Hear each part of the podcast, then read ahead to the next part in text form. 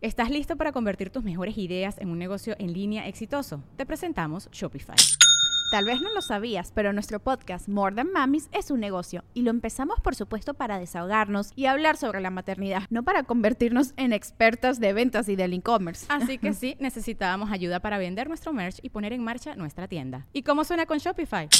Llegó otra venta. Shopify es la plataforma de comercio que está revolucionando millones de negocios en todo el mundo. Ya seas un emprendedor desde tu casa o desde donde sea, Shopify es la única herramienta que necesitas para iniciar, administrar y hacer crecer tu negocio sin dificultades. Con Shopify puedo gestionar pedidos, envíos y pagos desde cualquier lugar, brindándote toda la información y estadísticas de tus ventas al detalle. Regístrate para un periodo de prueba con tan solo un dólar al mes en shopify.com barra sonoro, todo en minúsculas Ve a shopify.com barra sonoro para llevar tu negocio al siguiente nivel. Shopify.com barra sonoro. Welcome to the Listening Time Podcast. Hey, everybody, this is Connor, and you're listening to episode 102 of the Listening Time Podcast. I hope you're all doing well today. I hope that your English learning is going well, and I hope that this podcast has been a useful resource for you. And I want to thank all of the people that have signed up for my membership.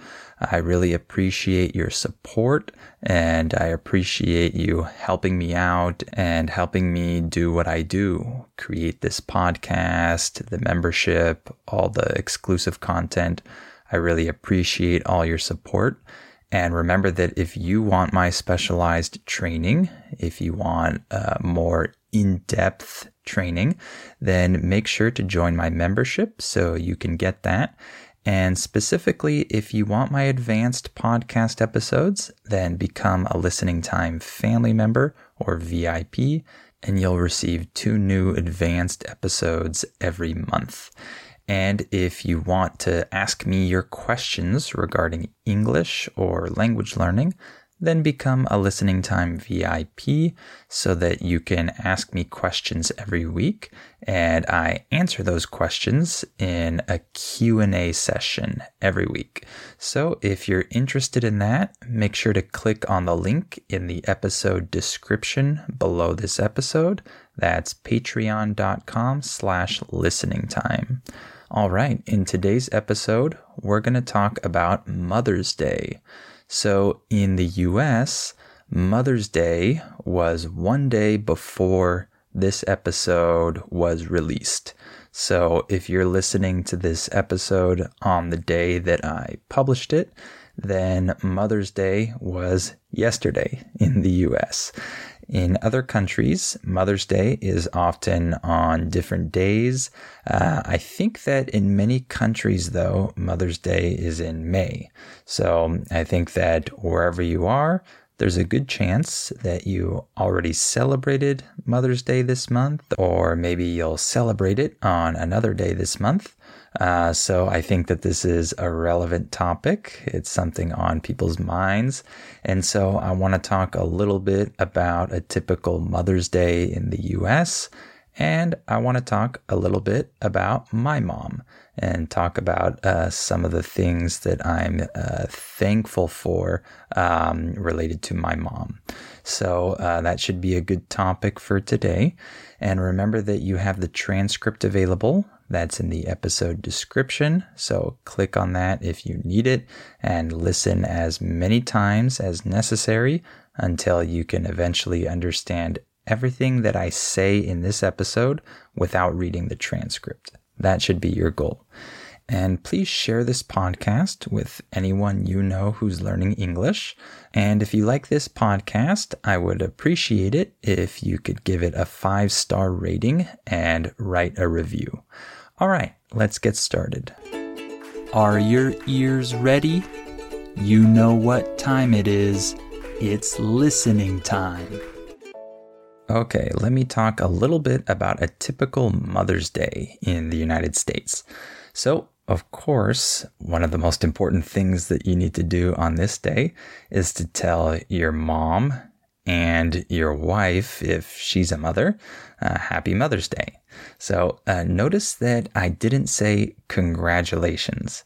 That's not something that we say on people's birthdays or on Mother's Day or Father's Day, we don't use the word congratulations in the US. Okay. I want to mention that because I hear this word used all the time among non native English speakers. Uh, when I say that it's my birthday, for example, they might tell me congratulations, and that doesn't make sense for us. congratulations would be used if I said that I graduated from high school or maybe I just had a baby or something like that. In those cases, you can say congratulations, but we don't use it on Mother's Day or birthdays or things like that. So uh, that's just a little helpful tip for you. So we tell our mother or our wife, uh, or maybe some other mother that we might know, our sister or someone like that. Uh, we tell them Happy Mother's Day. That's very important. If you don't live with your mother, then it's important to call them or at least send them a text uh, with that message, of course. And uh, on this day, it's pretty common to give a gift to your mother or to your wife, if they're a mother, of course. Um, and you might give them chocolates or you might give them flowers. That's pretty common. Uh, or the gift could just be something else. It could just be uh, a gift like something you'd give on the person's birthday. So that's up to you. Uh, you can give whatever you want, really. In English, when we say that something is up to you, what we're saying is that's your decision. You can choose what you want. So it's up to you what you decide to give as a gift on this day. But two of the really common things are chocolates and flowers. And it's also really common on this day to take your mother or your wife to breakfast or to lunch. I think you can also take them to dinner as well. But when I was growing up, we always went out for breakfast or lunch. So that's what I remember. Uh, I think that it's more common to go out for those two meals, but I'm sure many people also go out for dinner. And this is the day when all these different breakfast restaurants uh, are really crowded. If you go to a breakfast restaurant on this day, you're probably going to have to wait in line uh, if you don't get there early because a lot of people want to take their mother or their wife out to breakfast on this day. And so you have to be prepared for that and uh, maybe uh, you can go to lunch instead because I think it might be a little bit less crowded for lunch, but that just depends on the place. Um, but I always remember seeing long lines of people at these breakfast restaurants when I was growing up, uh, whenever it was Mother's Day. That's uh, one of the most popular days of the year uh, to go out to breakfast.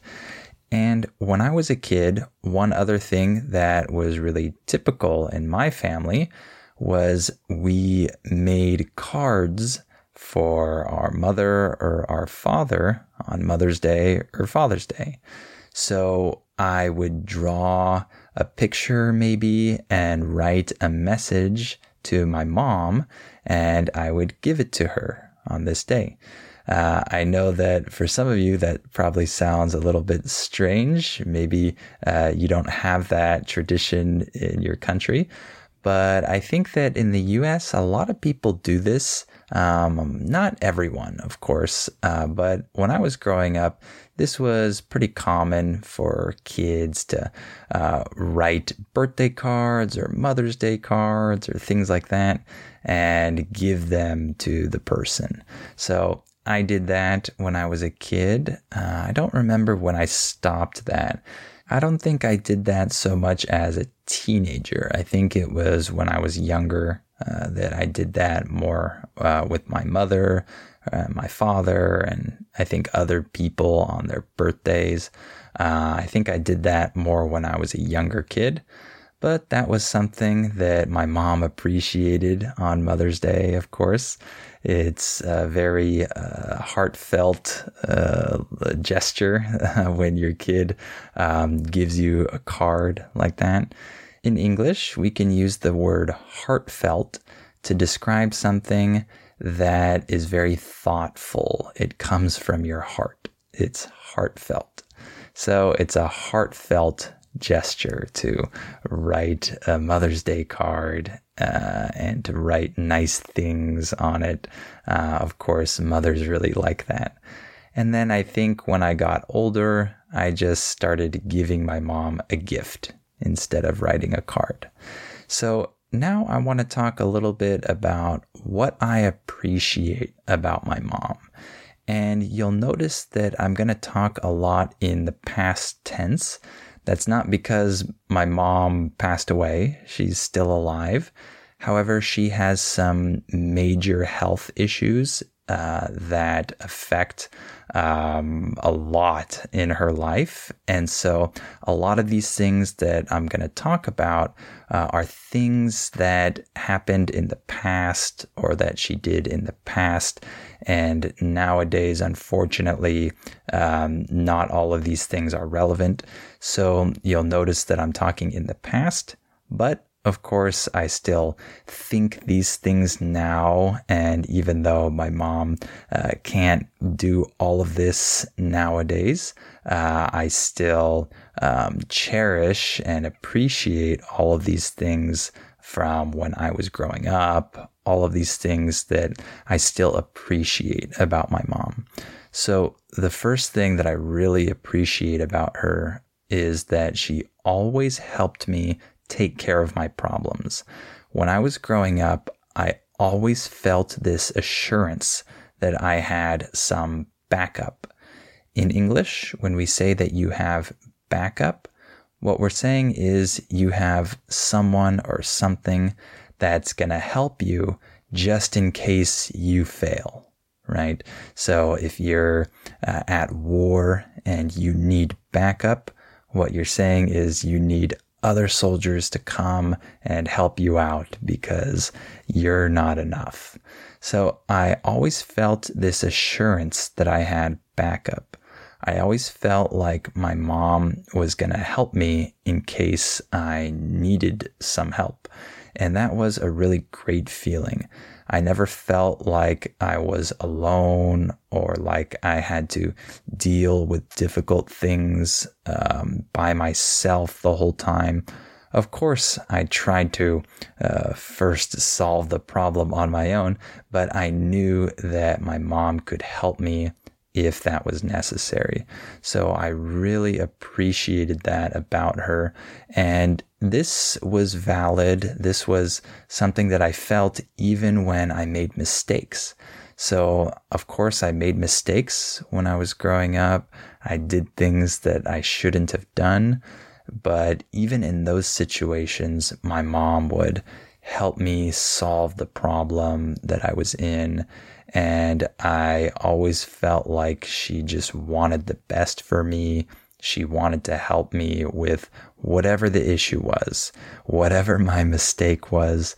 Uh, she would help me deal with the mistake first, and then we would talk about the mistake uh, as well. And she would help me learn from my mistakes, of course. So I really like that about my mom. I appreciated that about her. And another thing that I really appreciate about my mom uh, is that she gave me everything I needed when I was growing up. So she always gave me what was necessary. I never felt like I lacked anything. In English, when we say that you lack something, we're saying that you don't have something you don't possess it. So I never felt like I lacked anything. I always felt like my mom gave me everything that I needed. She gave me all the love I needed. She gave me all the attention I needed. I never felt like I was abandoned or alone or like my mom uh, wasn't there for me. I never felt that in my whole life. So she really showed me that love and attention that was necessary. And I never felt like I lacked anything materially either. I always felt like my mom and my dad did their best to give us great lives, great childhoods. My sister and I had many things that other people around the world probably didn't have.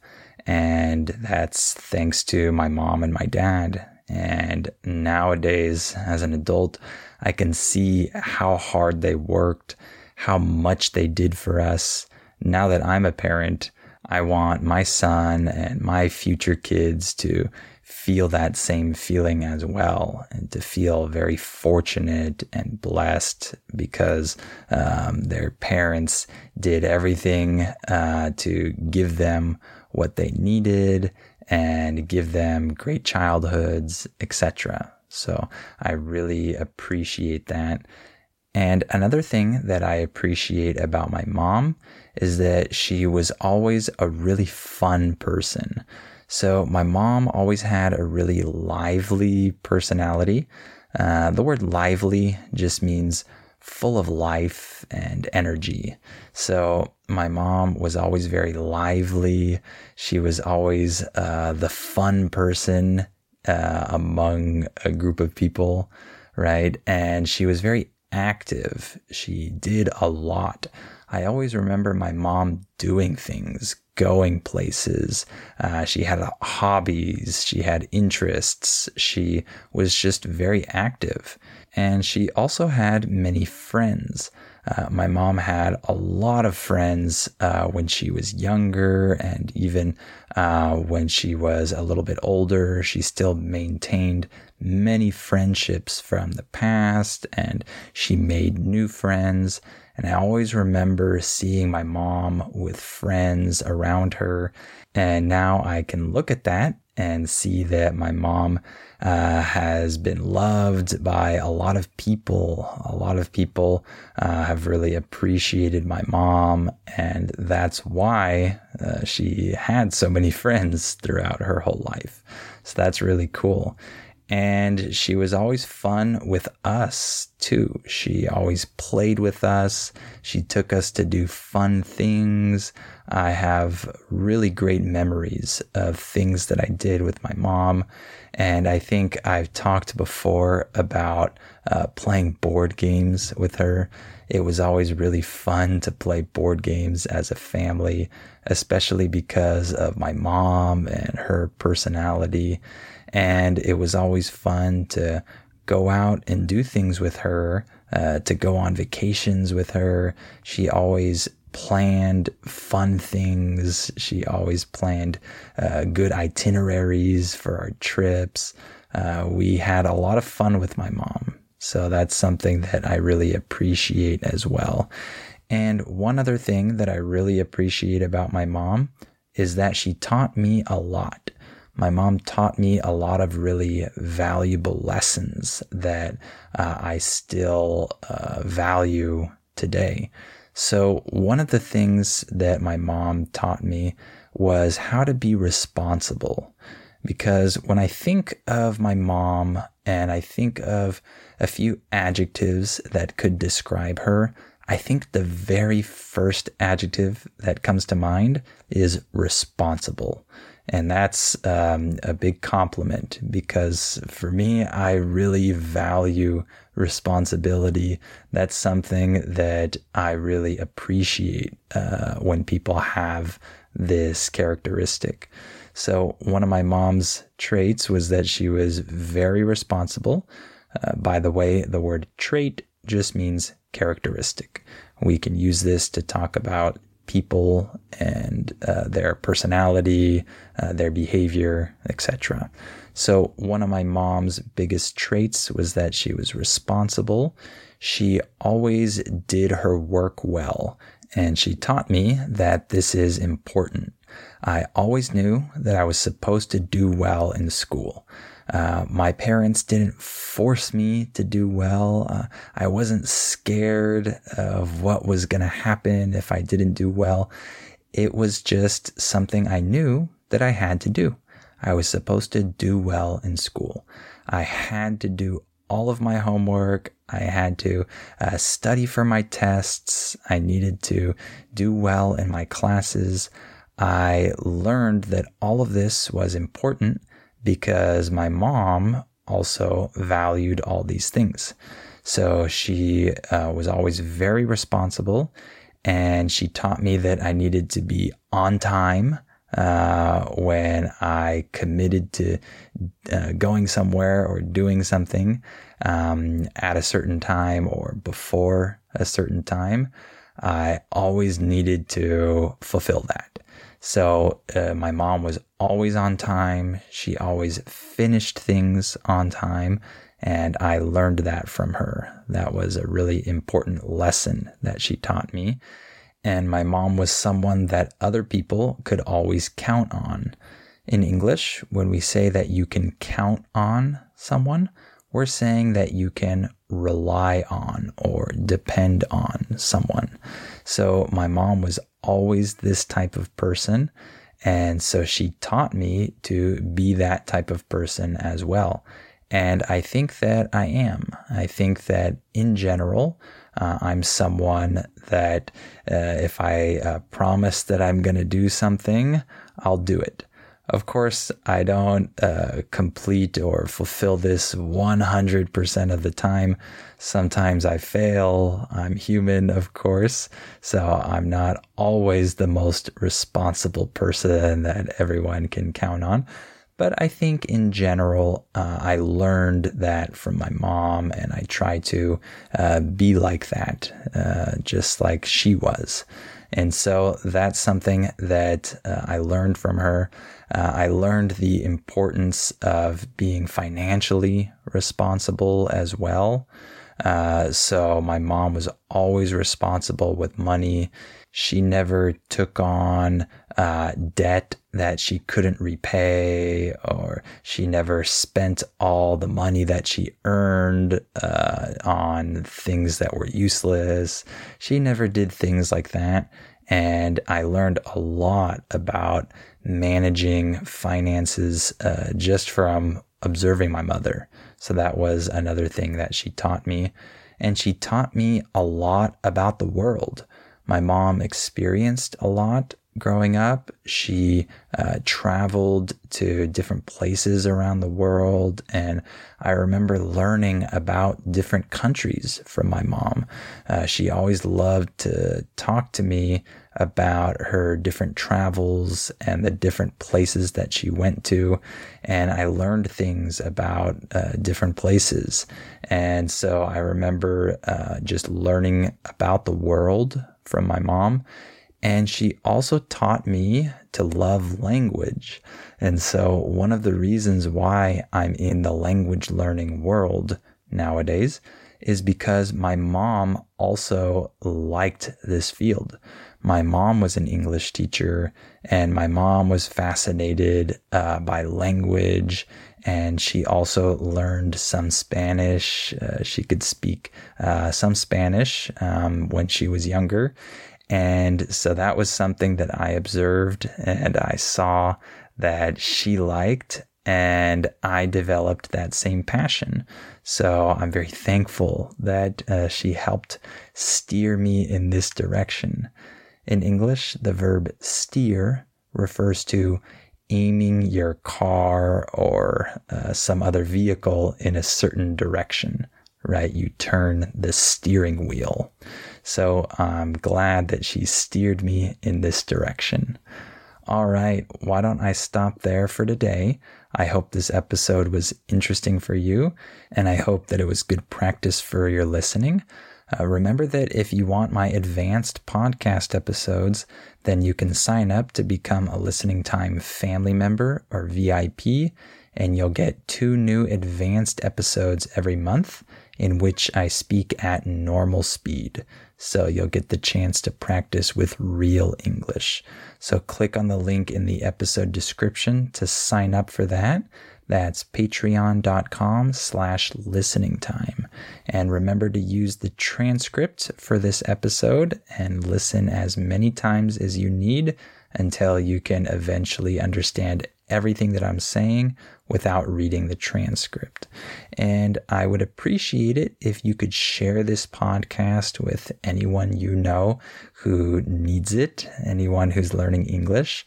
And if you can, please give this podcast a five star rating and write a review. Tell other people what you think about it. All right. Thank you for listening to this episode, and I'll talk to you on the next episode of Listening Time.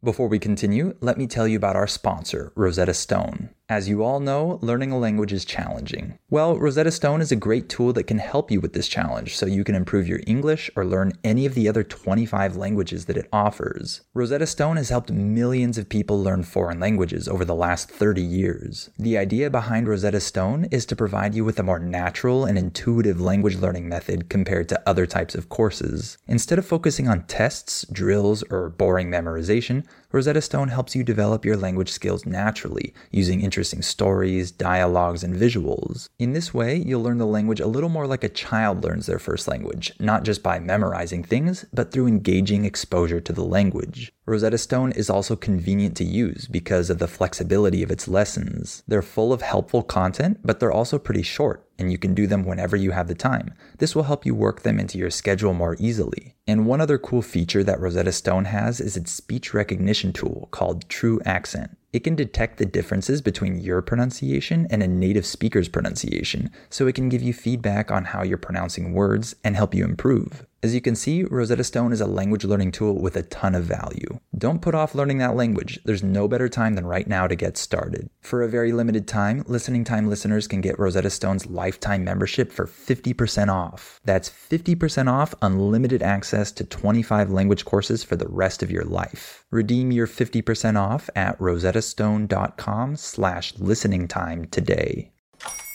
Hola, buenos días, mi pana. Buenos días, bienvenido a Sherwin Williams. ¡Ey! ¿Qué onda, compadre? ¿Qué onda? Ya tengo lista la pintura que ordenaste en el ProPlus app. Con más de 6.000 representantes en nuestras tiendas listos para atenderte en tu idioma y beneficios para contratistas que encontrarás en aliadopro.com. En Sherwin Williams somos el aliado del PRO.